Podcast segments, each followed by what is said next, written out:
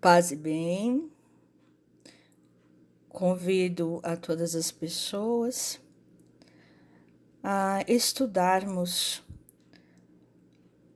o devocional nos seguintes livros bíblicos. Primeiro Reis, capítulo 8, versículos 22 a 30 e versículos 41 a 43. Salmo 84, e o Evangelho de João, capítulo 6, versículos 56 até 69. Lerei o Salmo 84. Quão amáveis são os teus tabernáculos, Senhor dos exércitos. A minha alma suspira e desfalece pelos teus átrios do Senhor, e o meu coração e a minha carne exultam pelo Deus vivo. O pardal encontrou casa, a andorinha ninho para si,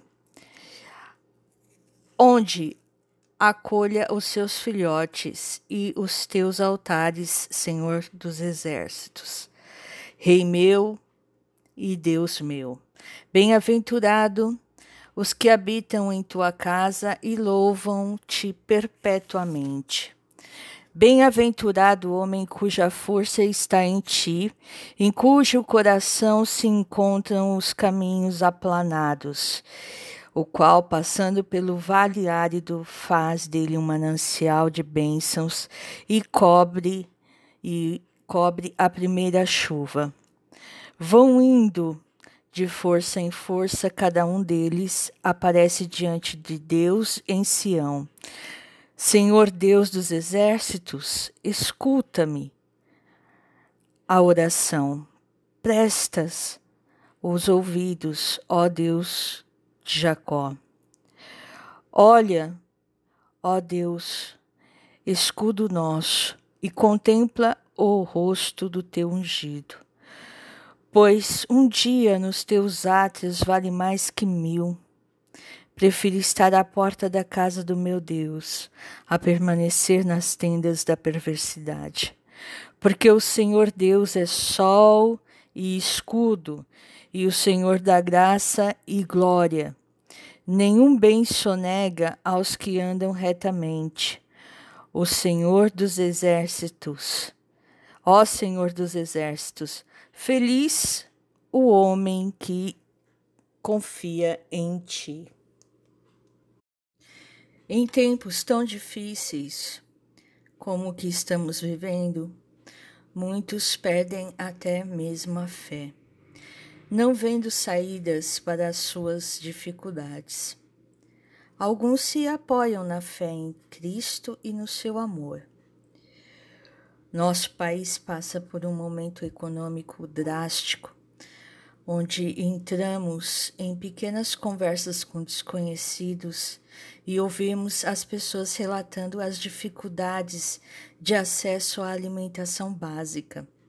O medo do desemprego, o subdesemprego espalhados por toda a cidade.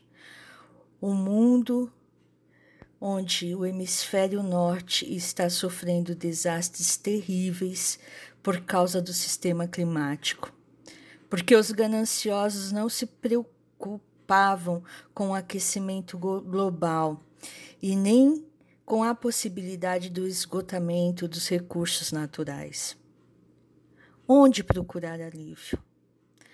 O Salmo 84 diz que é, diz sobre experimentar a celebração da presença de Deus e deste encontro que gera paz e como chuva traz vida nova.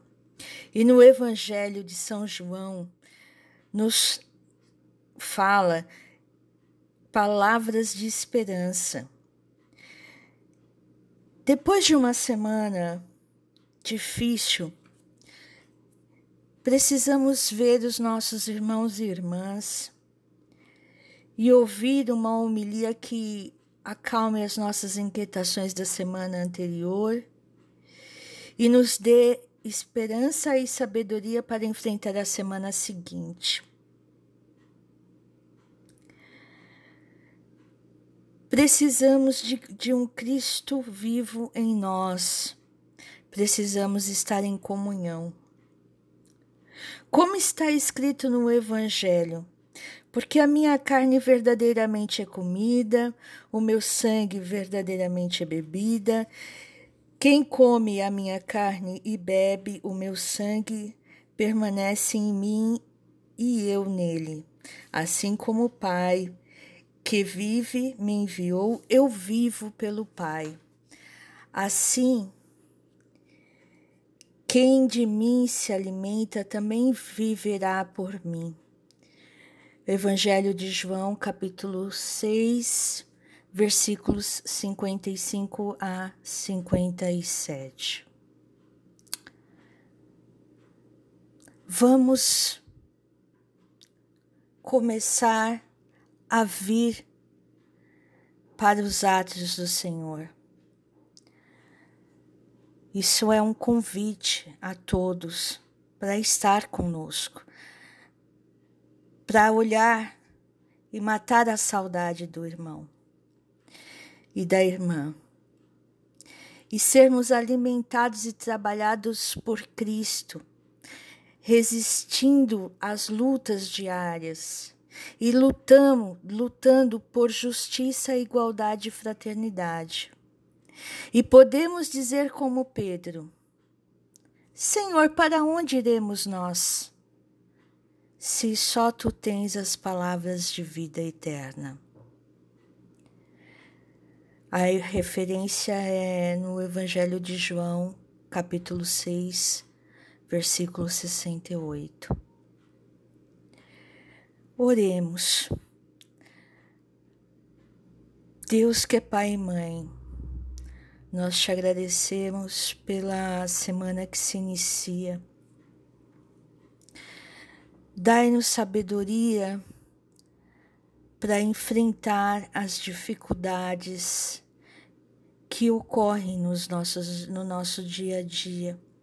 E um coração grato, porque somente o Senhor pode trabalhar, moldar o nosso coração e nos mostrar o que é reto, para fazer.